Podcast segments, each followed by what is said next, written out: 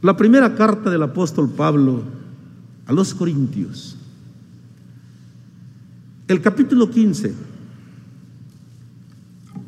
los versículos 33 y 34, primera de Corintios 15, 33 y 34, así dicen hermanos, no erréis, las malas conversaciones corrompen las buenas costumbres. Velad debidamente y no pequéis, porque algunos no conocen a Dios. Para vergüenza vuestra lo digo, bendito sea para siempre nuestro Señor Jesucristo. Por favor, siéntense, hermanos y hermanas. Como ya es costumbre, hermanos, hay una orden de que el ministerio de ortodoxia sea quienes preparen los temas, o al menos nos hagan llegar el tema de la semana o el que debe hablarse durante la misma. Ahora, así se titula, o así titularon los hermanos al tema, las malas conversaciones corrompen las buenas costumbres. Y como tema específico, evitarlas, es decir, las malas conversaciones, evitarlas es una acción sabia que previene la incredulidad. Evitar las malas conversaciones, apartarnos de ellas o no escucharlas, es la acción, dicen los hermanos, de sabiduría, porque previene o bien obstaculiza la incredulidad. Pareciera, hermanos, que de pronto leer estas palabras, la forma en que el apóstol Pablo lo expresa, sin tener, hermanos, en cuenta el contexto, es decir, los textos que están antes y después del mismo, quizás no podamos comprender y pareciera que está fuera de lugar el texto. No es así. El apóstol Pablo tuvo una grande preocupación. Hemos dicho en este lugar que es el siervo del Señor, el apóstol de los gentiles, quien abiertamente es el primero en la historia eclesiástica, el primero que sin inhibiciones señala y publica, podemos decir, la resurrección de nuestro Señor Jesucristo. Equivocadamente alguien puede pensar y decir, pero si están antes, están antes los evangelios, al menos de los cuatro evangelios, al menos, dos de ellos el apóstol Mateo y el apóstol Juan, vivieron los tres años que el Señor Jesucristo ejerció su ministerio. Podemos creer y pensar que quizás no ocurrió lo mismo con Lucas ni con Marcos. Yo no encuentro al evangelista Marcos, no lo encuentro citado en ninguna porción de los evangelios. Y sí lo encuentro citado en diferentes cartas del apóstol Pablo. Probablemente, probablemente sí haya conocido o haya visto alguna vez al Señor Jesús. Pero en lo que respecta a Lucas, nunca. Realmente Lucas es como decimos ahora, evangelizado, hecho por el apóstol Pablo. Fue un gran colaborador del apóstol Pablo. Pero al fondo de lo que tu hermano quiere expresar es que el siervo del Señor, el apóstol Pablo, todo el capítulo 15, hermanos, Son 58 versículos que él le dedica, hermanos, a la resurrección. Comprende las diferentes etapas, las diferentes resurrecciones y maneja, hermanos, un lenguaje preciso. Por eso digo, hermanos y hermanas, es el primero.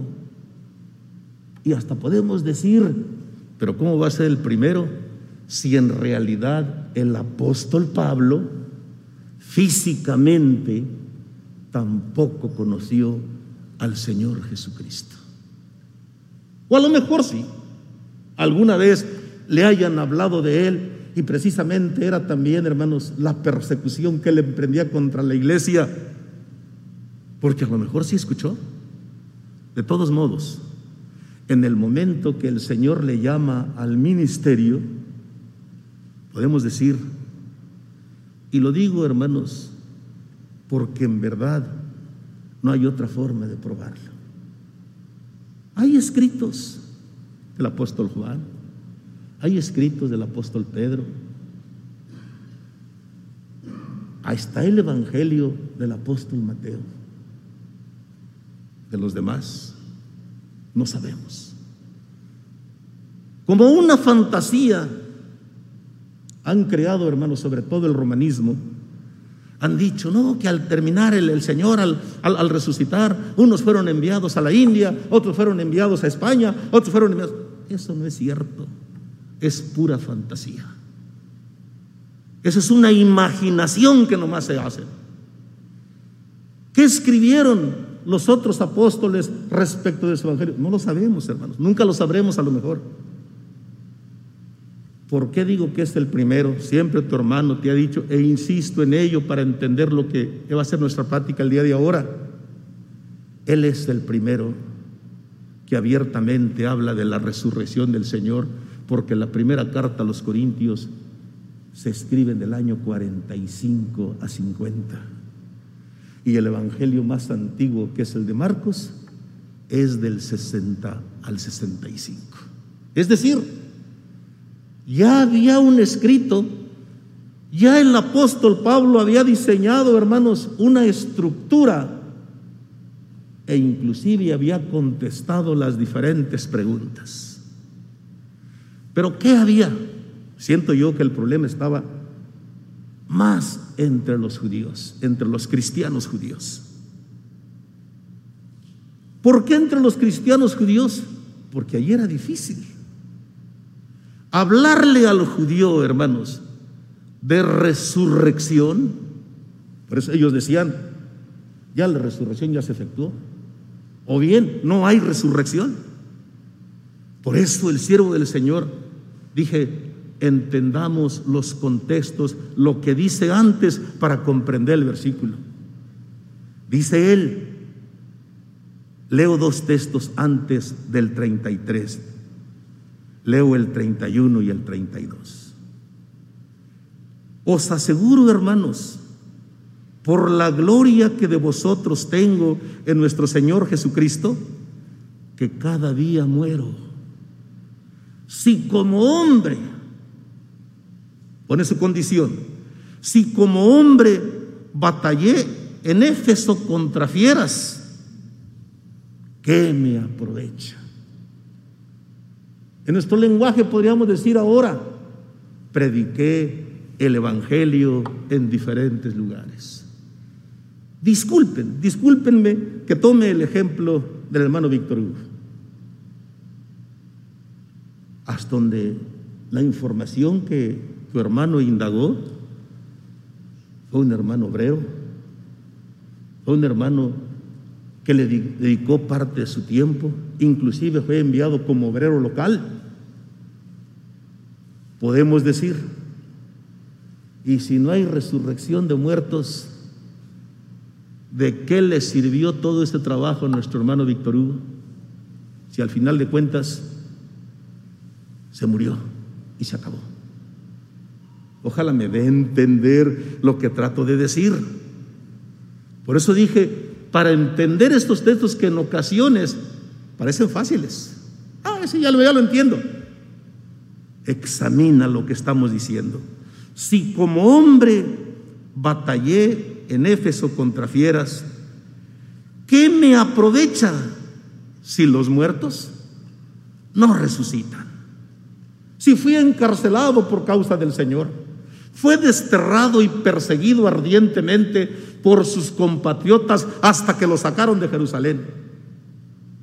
¿De qué me aprovecha? Dice, si los muertos no resucitan. Si no hay resurrección de muertos, entonces tampoco Cristo resucitó. Qué lógica, hermanos. ¿Qué me aprovecha si los muertos no resucitan? Comamos y bebamos, porque mañana moriremos. ¿De qué me sirve si no hay resurrección de muertos y los hermanos a quien les tocó edificar este santuario, que se esmeraron, que dejaron a su familia en ocasiones sin comer, ¿de qué les sirvió o de qué les sirve si los muertos no resucitan?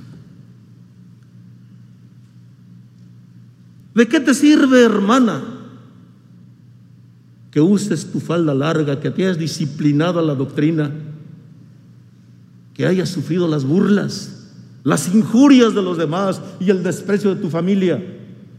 Si no hay resurrección de muertos, comamos y bebamos, porque mañana moriremos. ¿Qué significa entonces esto?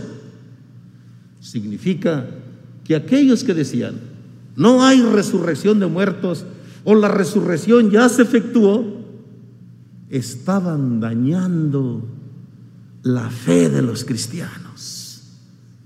Estaban corrompiendo, estaban corrompiendo, hermanos, su fe y su conciencia.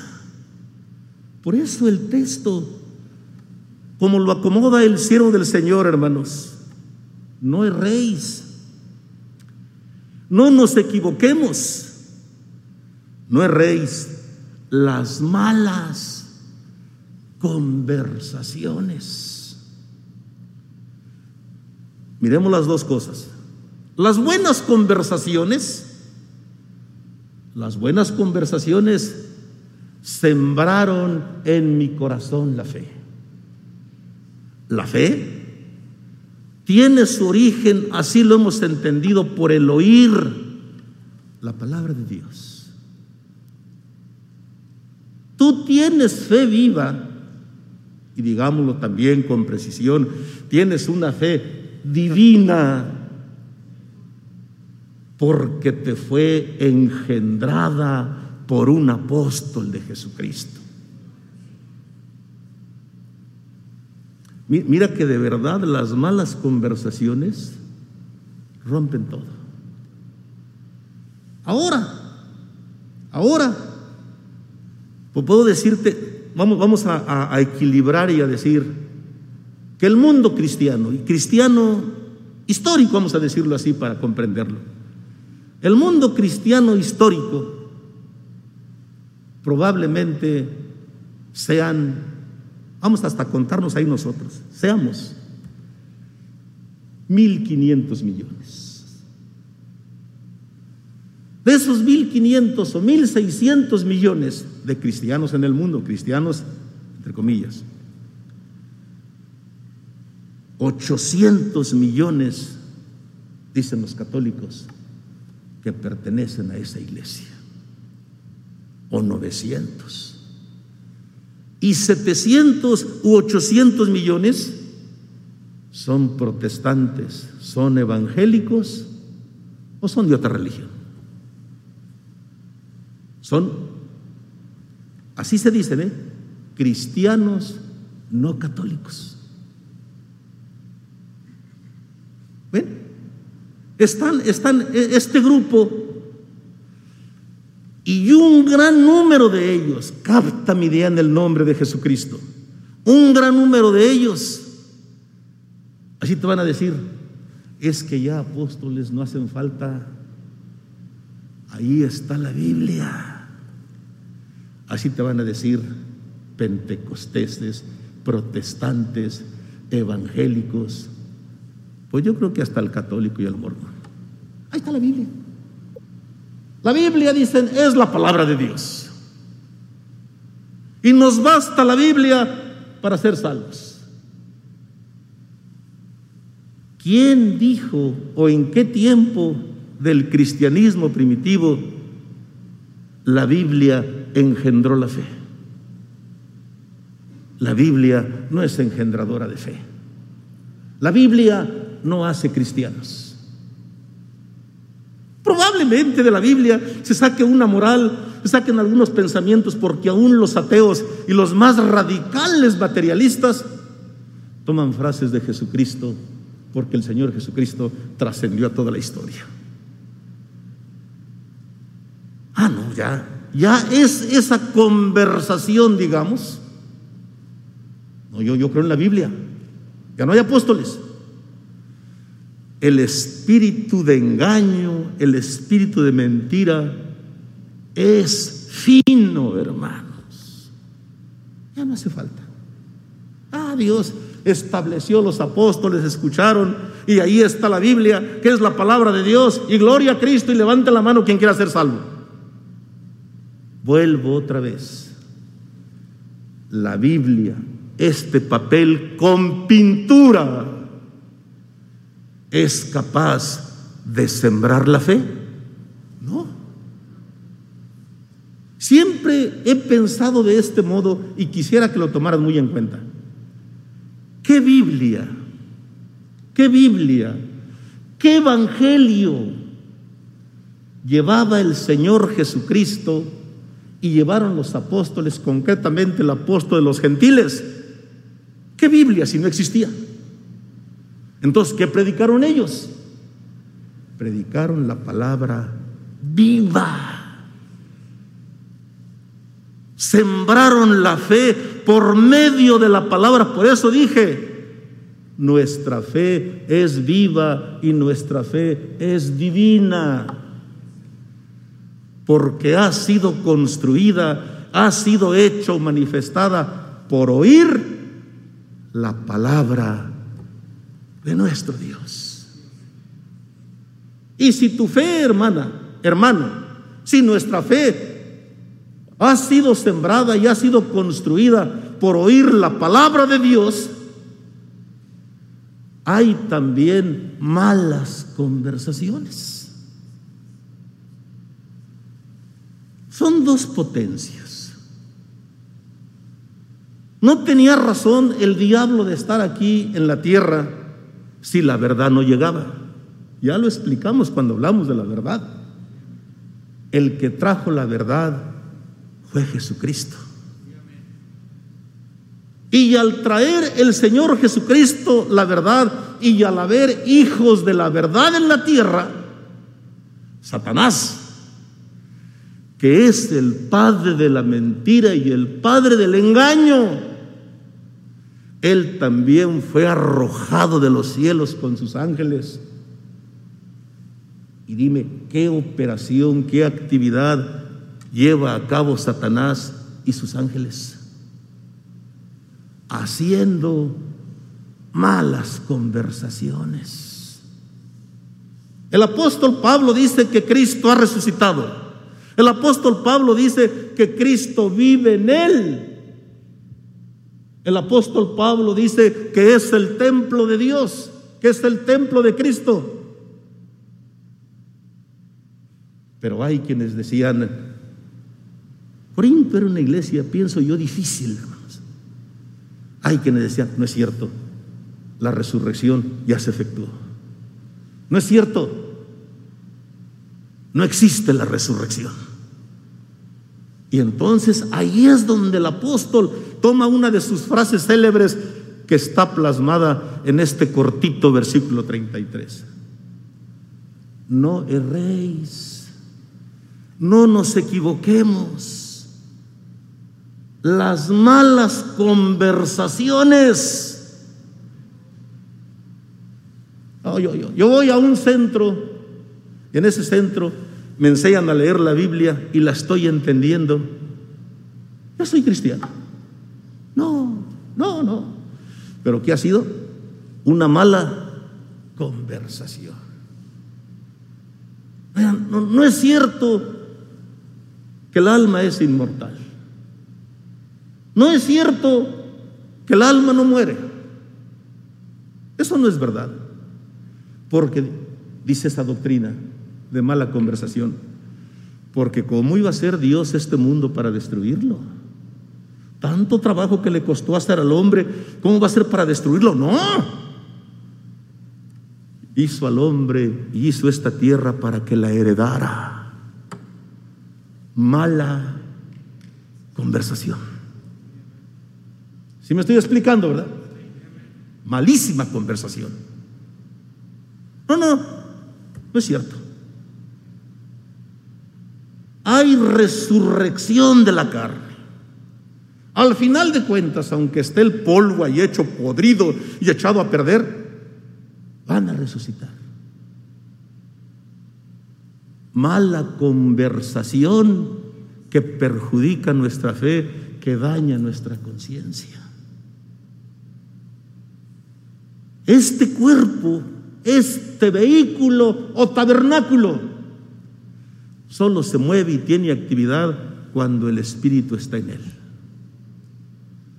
Al momento que el espíritu abandona este cuerpo, tus ojos, por hermosos que creas que los tengas, hermana o hermano, ya no de nada.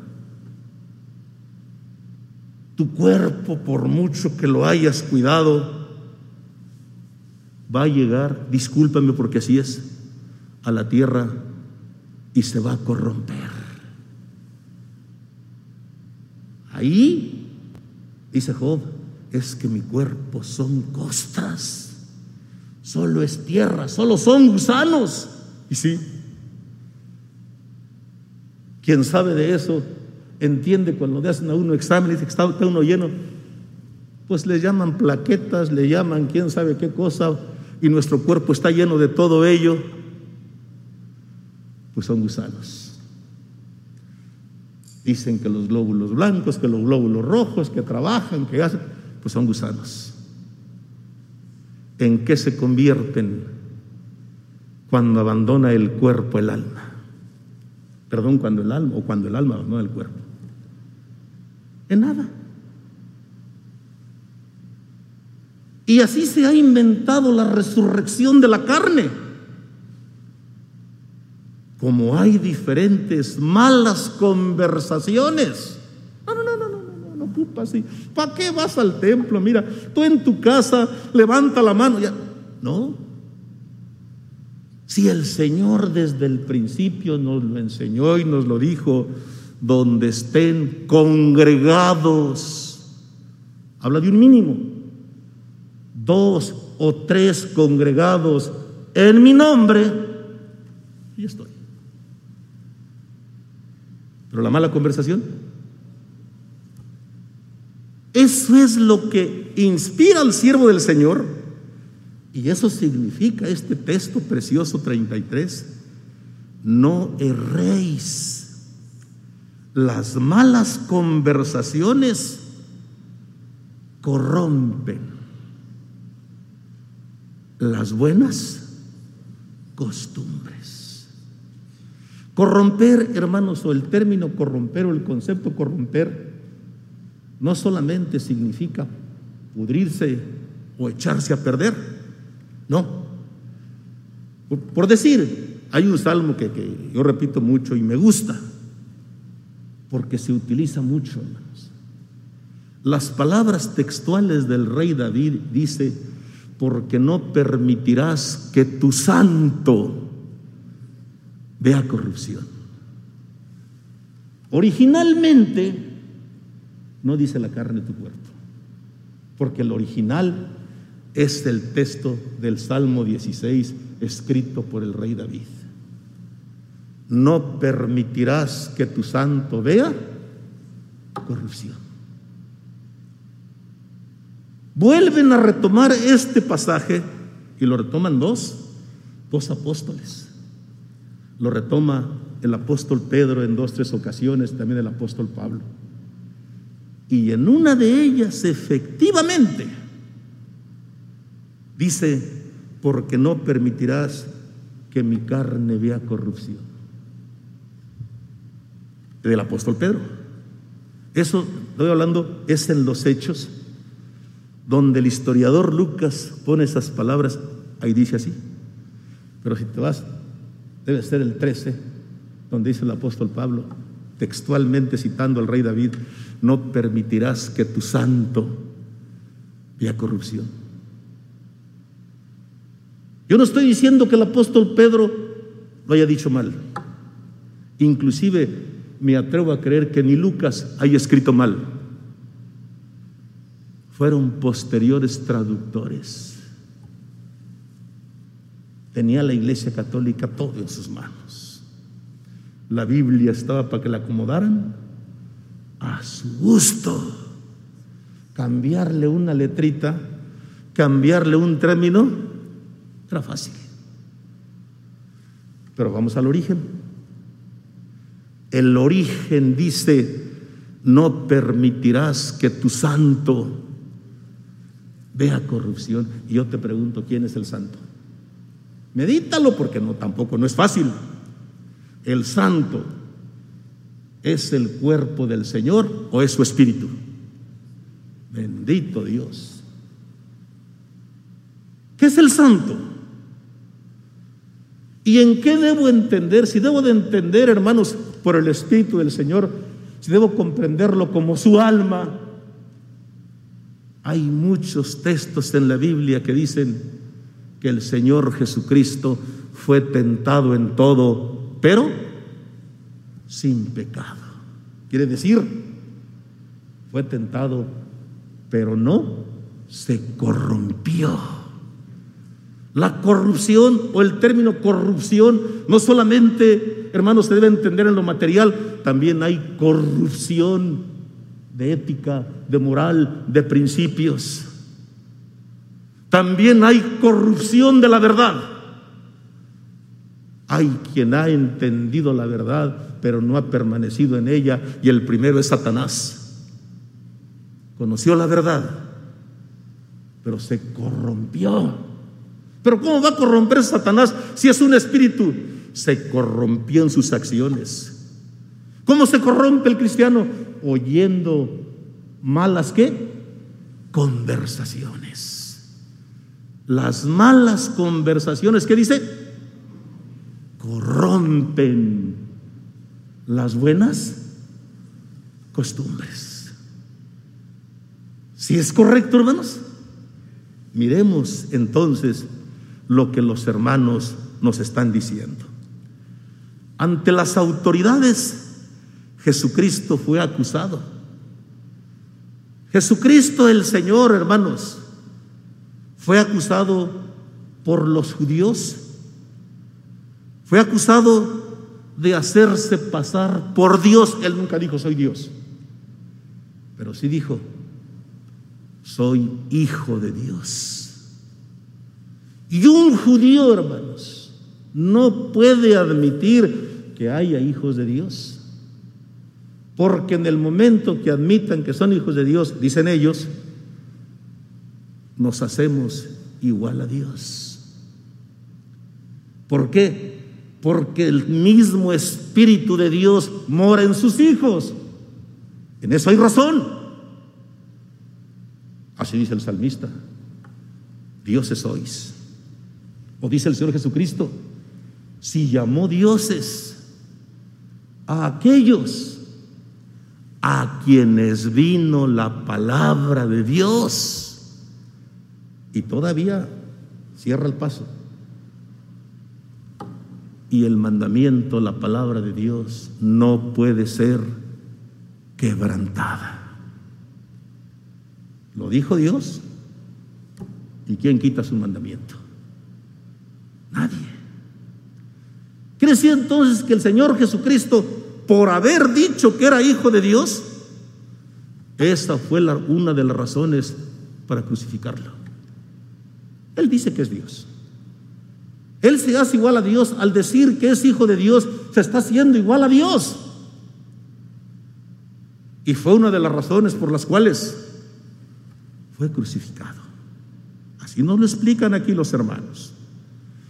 También fue acusado de juntarse con pecadores, de juntarse con rameras, de juntarse con publicanos.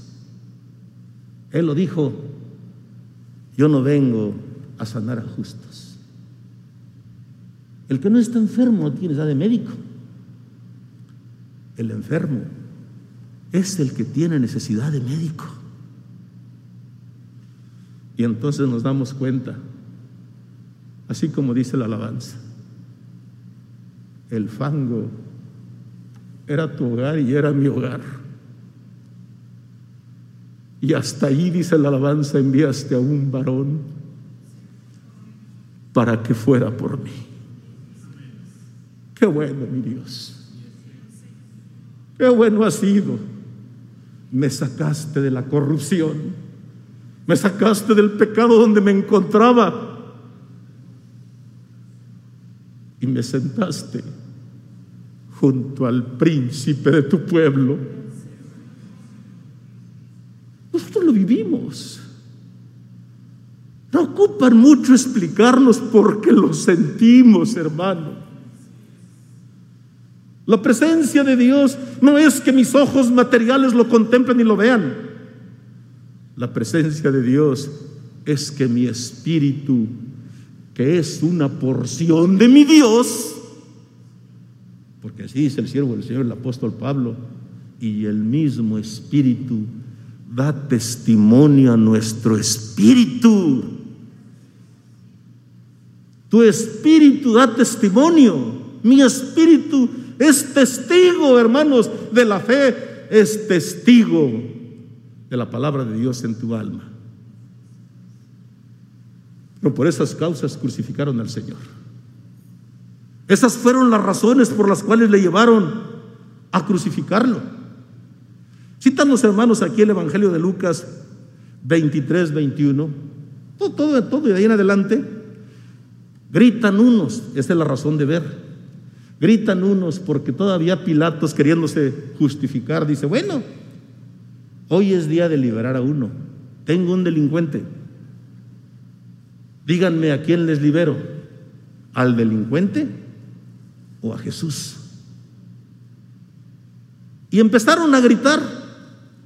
Había multitudes que habían sido llevadas por los sacerdotes y empezaron a gritar, crucifícale, crucifícale. Dicen los hermanos de ortodoxia, y yo también lo creo así, que es muy probable que de esos que estaban gritando allí, crucifícale, de esos que estaban diciendo, sí, sí, sí, él dijo que era hijo de Dios. O dice la escritura que un día multiplicó el pan y le dio de comer a más de cinco mil. ¿Será que uno de los que estaban allí gritando se alimentó de la mano del Señor? ¿Será que uno de aquellos diez leprosos que llegaron para pedirle la ayuda fue limpio de su lepra y escuchó malas conversaciones? Y esas malas conversaciones los persuadieron. Y al momento que miraban allí al Señor, por no llevar la cruz, por la vergüenza de la cruz. Mejor levantaron la voz, sí, crucifíquenle, crucifíquenle. Sí es posible. Sí es posible que algunos hermanos de los que el Señor les hizo milagros, los sanó. Algunos escucharon también, erraron, escuchando malas conversaciones y aquel que les había dado la salud, aquel que les había, hermanos, dado de comer, levantaron su voz para decir que le crucificaran, porque se dejaron llevar por las malas conversaciones. Ese es el, fondo como, como, como lo están contemplando los hermanos. Citan también ellos a Juan 5, 17, 20, cuando dijo el Señor, yo y el Padre somos uno. Mi Padre hasta ahora trabaja y yo trabajo. Y le dijeron, en lugar de ver lo que estaba haciendo, porque el cuestionamiento es por el día de reposo, en lugar de mirarlo, dijeron, mira, se está haciendo igual a Dios. Al decir que es hijo de Dios, se está haciendo igual a Dios. Si vieron las maravillas pero las malas conversaciones se dejaron llevar por las malas conversaciones. Y esas malas conversaciones les hizo errar. ¿En qué erraron? Se apartaron. Se dejaron llevar. No, no, no, no, no pensemos que el diablo va a llegar y te va a atacar. No, mira, esto es aquí de esta manera abiertamente, con sutileza. No, no, pues sí, la iglesia es la luz del mundo, pues sí, fue buena, pero mira esto, mira aquello, este defecto. ¿De qué me aprovecha? ¿De qué te aprovecha? ¿De qué te aprovechan tus 40 años, 50 años en la iglesia, hermano? ¿De qué me aprovechan a mí? ¿En qué, de, de, qué me sirve decir, tengo 34, 35 años en la obra? ¿De qué me sirve? Si no hay resurrección de muertos si me dejé corromper por las malas conversaciones? ¿Qué será de mí? Me dejé llevar. Y al haberme dejado llevar, hermanos, me eché a perder. Mi fe fue afectada y mi conciencia también fue dañada. Sigo leyendo. Dios ha llenado de un hermoso tesoro el corazón de sus hijos. Y el hombre del buen tesoro de su corazón saca cosas buenas. De ellos sale amor, sale la verdad, sale la bondad, la sabiduría, el temor a Dios. Pero las malas conversaciones corrompen. Cuando estás dando oído a ellas, se les presta atención, haciendo con ello vana la palabra de Dios, la dádiva que el Espíritu Santo sembró en tu corazón. Estamos diciendo que en el momento que llegó la verdad a la tierra, también Satanás llegó para sembrar la mentira. Reflexiona conmigo. A Satanás le interesará el que cree en los muñecos, en los ídolos, en las estampas, en los crucifijos de metal o de madera. No le interesa. A Satanás le interesará los que dicen que van a heredar la tierra. No le interesa. Le da igual. Le interesa a Satanás quienes dicen que la Biblia es la que les sembró la fe. No les interesan. Eso déjalos así. ¿Para qué me meto con ellos? Que adoren como, como quieran. Sí, son míos. ¿Quién le interesa, hermano? Los que tienen la verdad. El que tiene la verdad, la que tiene la verdad, eso sí le interesan a Satanás. Las malas conversaciones corrompen cuando les damos oído. Corrompen cuando se presta atención, haciendo con ello vanas todas las dádivas que de lo alto hemos recibido. Es cierto esto que están diciendo aquí los hermanos. Alguien puede decir, no, tengo 40 años Puedo decir, aquí nací en esta iglesia, a mí no me hace nada eso. Sí me hace, hermano. Sí me hace. Aquí no hay vacuna contra la incredulidad. No hay vacuna contra las malas conversaciones.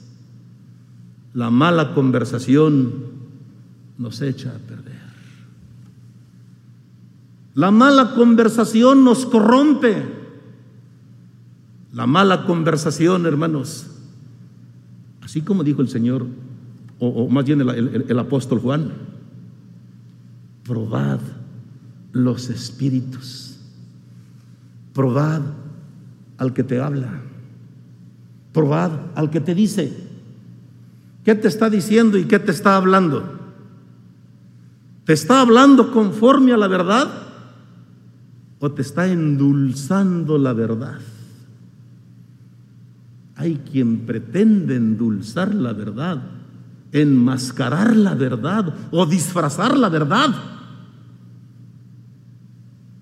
Mala conversación, mala decisión. yo, yo tengo mucha experiencia, yo conozco la doctrina. ¿Y qué? Apolos conocía la doctrina, dice la Biblia, que era un conocedor de la ley, que lo entendía y que lo sabía. Pero dice tristemente el apóstol Pablo, le pedí que fuera. No fue. Ahí irá cuando quiera. Le corrompió su conocimiento. Yo conocí, y quizás muchos de ustedes de igual manera, conocimos a Pablo Gómez. Yo creo que, de, bueno, también Francisco Méndez fue un gran predicador, elocuente. Pero Pablo Gómez era un joven predicador carismático, con un lenguaje, hermanos, muy florido. Pero quiso ser mejor que el siervo del Señor. A lo mejor su conversación fue con su mismo ego, con su mismo ello. ¿O alguien por ahí lo infló? ¿Se dejó llevar por esa conversación? Al menos lo que yo miré, un pobre borracho tirado por las calles de hermosa provincia, discúlpame, orinado y mosqueado. Las malas conversaciones Muchos que se han dejado llevar por las malas conversaciones están perdidos en el vicio, están perdidos en la droga. Muchos que se han dejado llevar por las malas conversaciones han perdido su lugar y su sitio que el Señor había preparado para ellos. ¿De verdad entonces que las malas conversaciones corrompen? Dice el Salmo 1.1 citan los hermanos, bienaventurado el varón que no anduvo en consejo de malos, ni estuvo en silla de escarnecedores. En la ley de Jehová medita de día y de noche. Qué hermoso ejemplo. Será como árbol plantado. ¿Los has visto? ¿Has llegado frente a un árbol plantado para entender este Salmo 1? ¿Cómo es el árbol que está plantado junto a corrientes de agua? Nunca se seca. Es un árbol que su verdor todo el tiempo lo tiene. Ahí llegue la primavera, llegue el invierno, lo que llegue. Así igual el cristiano que no se deja llevar ni escucha malas conversaciones malas amistades. Dice el Proverbio 6, 27, 28 que también los hermanos citan. Es posible que alguien se ponga fuego en su seno y no se quemen sus vestiduras, o alguien pase los pies de sus plantas, hermanos, por las brasas y no se quemen. Claro, somos materia, somos carne, y claro que nos quemamos. Solo el poeta lo expresó de otro modo. Hay aves que cruzan los pantanos. Su plumaje, dice, no se ensucia. Ojalá y sea nuestro plumaje. Porque de todas maneras estamos en el mundo. Y tenemos que cruzar estos pantanos. Nos permita Dios, hermanos, la fortaleza y también el entendimiento. La fe fue sembrada por oír la palabra. Y la palabra de Dios, hermanos, también puede ser dañada por escuchar malas conversaciones. Específicamente los hermanos hablan de las malas conversaciones que están en internet, que están en las redes sociales, que están en la televisión, que están en la radio. Dicen ellos que, en ocasiones, el, que conoce eso, yo no, yo no lo conozco. Yo tengo que buscar a los obreros hasta para mandar un mensaje en ocasiones, no lo entiendo. Pero quien sabe de eso, rebusca. Quiere decir que no solamente busca, busca dos veces o busca más, por eso rebusca. Yo quiero saber qué pasó aquí, yo quiero saber qué pasó allá. Y emitimos opinión. No sabemos. Mala conversación.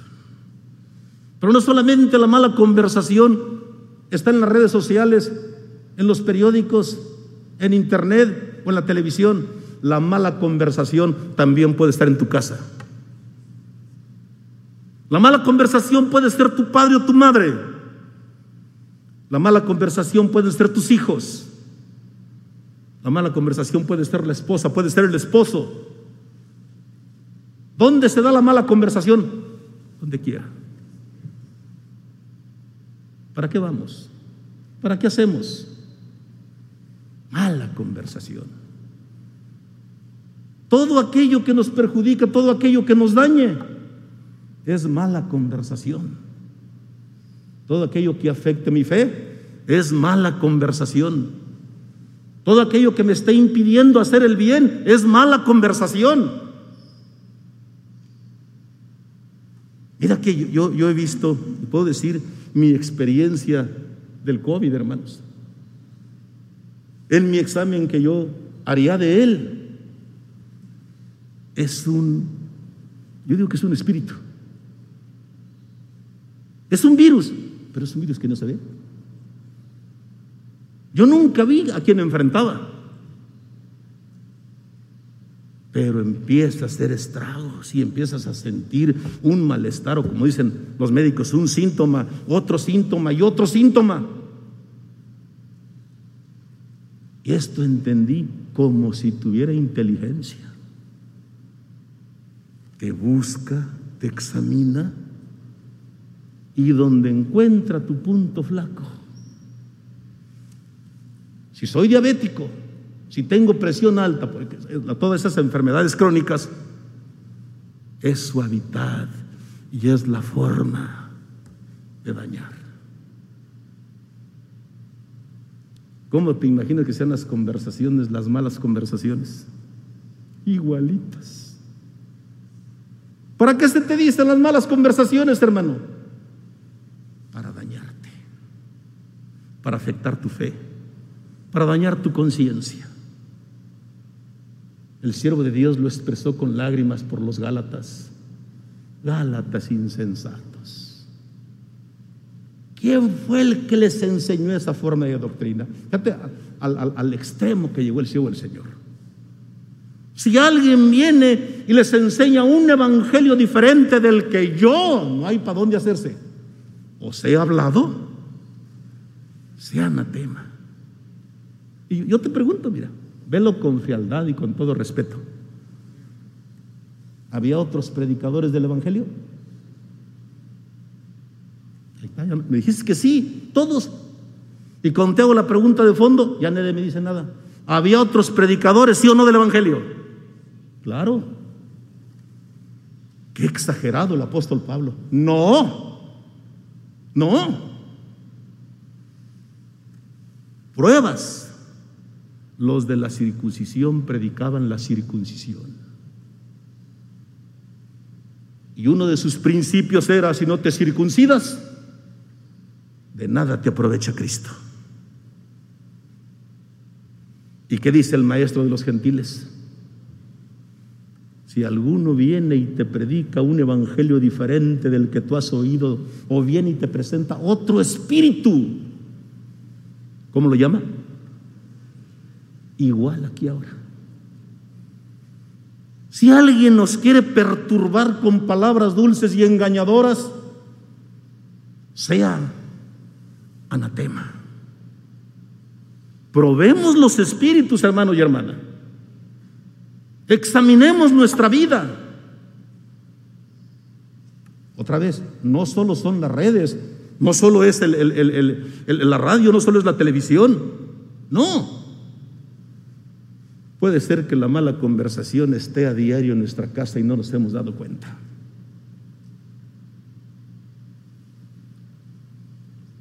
Una mala conversación, vuelvo a decir, no necesariamente está fuera, también adentro.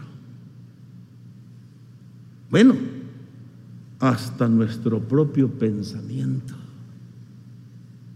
En un momento determinado puede ser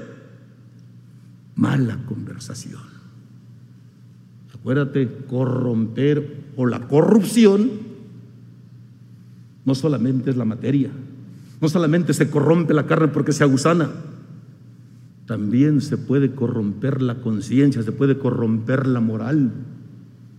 El término tiene su expresión genuina en la corrupción política. Ahí es donde se hace de verdad su expresión. Porque no solamente es esto, la corrupción moral, la corrupción doctrinal. ¿Sí? ¿Tiene razón el Espíritu de Dios en ponernos en guardia? Velad, dice el siguiente texto 34. ¿Qué es velad? Yo me echo un coyotito ahorita, pues es medianoche. Si no estoy velando, si mi obligación es velar y no lo estoy haciendo, ese coyotito me puede o se puede prestar a que Satanás llegue o llegue el ladrón. Velad quiere decir estar en guardia. Velad quiere decir estar apercibido, ser responsable de lo que estoy haciendo. ¿Y cómo debe ser el cristiano? Así dice el siervo del Señor, velad y llorar para que no entréis en tentación. Si no velo me corrompo. Como dice el proverbio, ¿verdad? 23.3, 22.3. El avisado ve el mal, huye, se aparta se aleja. En la actualidad, una conversación también es aquella información dañina que nos hace o nos lleva certeramente a la incredulidad, generando una afectación a nuestra fe. Esta no solamente es verbal, también es escrita, también, hermanos, es en los medios, porque en la radio oímos una voz, pero no vemos figura alguna. Solo se escucha esa voz. A través de las redes sociales, prensa, radio, equiparable a las malas conversaciones que corrompen las buenas costumbres, es la curiosidad, dicen los hermanos, por andar buscando, indagando en sitios de páginas web o donde abiertamente se calumnia y se difama a la iglesia y al santo apóstol de Jesucristo. Ah, yo quiero ver qué dijo, qué dijo fulano, qué dijo Mangano. Bueno, Dios ha puesto personas que están enteradas o deben estar enteradas de lo que sucede y de lo que acontece, hermanos.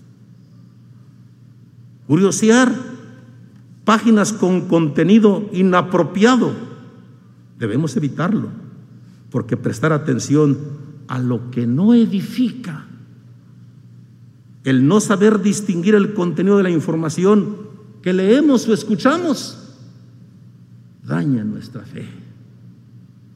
Nos podemos ver afectados y dañados. Dispénsame, hasta el amigo, el que creemos que es amigo, puede dañar nuestra fe, su conversación pero si, es mi amigo, me llevo muy bien con él. Entre jugando y jugando puede estar el veneno. Vuelvo a decir, el diablo es padre de la astucia y del engaño. Podemos decir, tiene tretas, tiene formas de enmascarar, hermano, su maldad y su veneno. Las malas conversaciones entonces ponen en peligro nuestra salvación. Sí. Sí lo hacen. Nos pueden dañar, nos pueden perjudicar. Por eso viene el tema, creo yo. Para que estemos alerta, para que estemos velando, para que estemos en guardia, para que no nos sorprendan. Si estamos en alerta, la vacuna, quizás al revés, la vacuna contra las malas conversaciones, hermano, es la oración.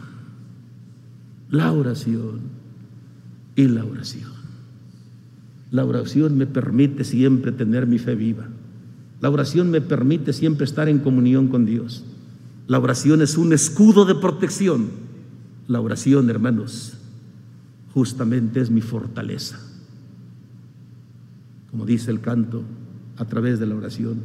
¿Cuántas veces tuve en ti auxilio? ¿En qué? Ruda tentación. De verdad entonces, hermano, citan los hermanos, y, y es bueno leer este texto del 25 desde el 1 hasta el 12 del libro de Mateo, respecto de las vírgenes prudentes. Cinco de ellas fueron imprudentes y cinco fueron prudentes. Llenaron, se abastecieron de su aceite para que cuando llegara su Señor no les faltara y estuvieran ellas preparadas. Las malas conversaciones, hermanos, nos dañan, nos roban la fe, pero también dañan nuestra conciencia. Nos perjudican, nos estorban en este peregrinar, hermanos. Es fuerte. Citan los hermanos Primera de Timoteo 6, 20, 21. Y también Primera de Timoteo 1, 12 al 14. Lo citan, pues eh, eh, hermano, a efecto de que tengamos también en cuenta y nos preparemos en escuchar. Habla de chismes, habla de comentarios. Le dice a Timoteo, apártate de profanas pláticas que no edifican, que no nos ayudan, que al contrario nos dañan y nos perjudican. ¿En qué está lo malo en estas conversaciones? En curiosidad, páginas con contenido inapropiado que debemos evitar. Quien consiente las malas conversaciones sufre como consecuencia la pérdida gradual de la buena conciencia. Mi conciencia es mi juez propio. Mi conciencia tiene toda la información. Mi conciencia sabe. La conciencia cristiana, el Espíritu Santo de Dios, sabe olfatear y percibir la mala conversación. esto que estoy escuchando no me conviene. Si están vivos, hermanos, si están activos nuestro espíritu, va a estar en alerta, va a estar prevenido. Pero si mi espíritu está durmiendo y está caído, la mala conversación va a ser el daño. Y ese daño posiblemente sea hasta irreversible después. Todavía no sabemos, hermanos. No sabemos en este momento, en este tiempo de pandemia, las malas conversaciones a quienes han afectado. Bueno, aquí nos vemos unos cuantos, o una porción de la iglesia, veo a las hermanas. Yo sé, aquí hay, hay hermanas que inclusive nos han hablado en la intención de estar, pero hermanas ya de mayor edad, hermanas, así son las reglas. También para cuidarnos, porque este virus, hermano, no se acaba. Este virus está. Este virus ha amedrentado a toda la humanidad. Con todo el poder, con todo el conocimiento que se tiene, la ciencia, podemos decir en este momento, hermanos, no ha podido. No que haya hecho el ridículo, no ha podido. Entonces es, como te decía, tan, tan fuerte, tan poderoso, que también puede ser motivo. Y soy hijo de Dios, ¿por qué Dios permite que me dé esto? Mala conversación puede corromper mi buena costumbre. Cuando su hermano hizo la primera reunión y dijimos, y lo repito una vez más, a los que nos dio y hemos salido, tenemos motivos para agradecerle a Dios y darle la gloria. Pero a los que no les ha dado, también tienen motivos para decir gracias, mi Señor. No quiero que me dé. Entonces los unos y los otros, hermanos, debemos tener gratitud para con Dios, hermanos. A veces uno se entera y quisiera uno decir, ay, pues, pues, qué descuidado fuiste, qué descuidado fuiste. En verdad que ni se sabe, hermano. Esto es, hermano, tan rápido que a veces en un abrir y cerrar de ojos cuando sentimos ya estamos contagiados. Hagamos como dijo el santo apóstol de Jesucristo. Tomemos nuestras precauciones. Dios se encargará de lo otro, nos dijo. Y si alguno Dios se llevara, es porque también el plan de Dios ya está así determinado. Yo sí creo, y creo que tú también, creemos que somos hijos de Dios. Y tú crees que tu padre y mi padre no es malo. Tu padre y mi padre responsable de sus hijos. Está al pendiente de nosotros. De verdad, hermanos, yo sigo haciendo cuentas. Rebasamos los 60 hermanos contagiados en este lugar. Aquí estamos. Bendito nuestro Dios, hermanos. Glorificado sea su santísimo nombre. Todavía levantamos la mano y decimos, soy luz mundista, creo en Nazón Joaquín, apóstol de Jesucristo. La oración de su siervo ha mantenido nuestra fe. Decíamos al empezar, hermanos, nuestra oración, hablando del himno, hermanos, un apóstol para los pecadores. Sigue un pensamiento, una analogía el sol para las tinieblas se formó. El sol y luna lo que nuestro Dios formó y un apóstol cuidar nuestra fe. Un apóstol para guardarnos hasta que lleguemos a la meta. Un apóstol que está al pendiente para que las malas conversaciones no nos dañen un apóstol que en nuestros momentos de aflicción ha estado con nosotros. Si es cierto, hermano. Lo tengo y estamos ya, yo creo que a 10 días de cumplir 10 años de la gloriosa llegada del santo apóstol de Jesucristo a este lugar, hermanos. ¿Qué recuerdo? Varias ocasiones he soñado que vuelvo a ver al varón de Dios entrar en este lugar. Que su aroma de Cristo llena mi corazón. También tú lo tienes presente, hermanos. Cinco días estuvo el varón de Dios con nosotros. Cinco días que nos deleitamos, hermanos Puedo decir con libertad, cinco días que comió de tu mano. Me llama mucho la atención y es un recuerdo hermoso. ¿Te acuerdas que él quiso que hiciera un servicio donde todo su cuerpo ministerial que él traía participara? Y él lo estuvo contemplando ahí en su casa. Tengo presente y el coro también que al salir ahí estabas tú siempre esperándolo. Eso me da aliento y te da también a ti aliento.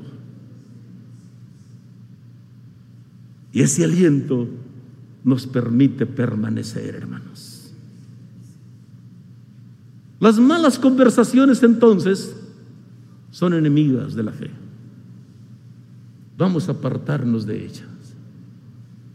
Si alguien nos está platicando cosas que nuestros oídos no deben escuchar y nuestro corazón tampoco atesorar, apartémonos de ellos. Seamos sabios, avisados. Y hagamos a un lado las cosas. Dios nos siga ayudando, hermanos. Dios nos dé de su bendita y de su santa gracia, hermanos.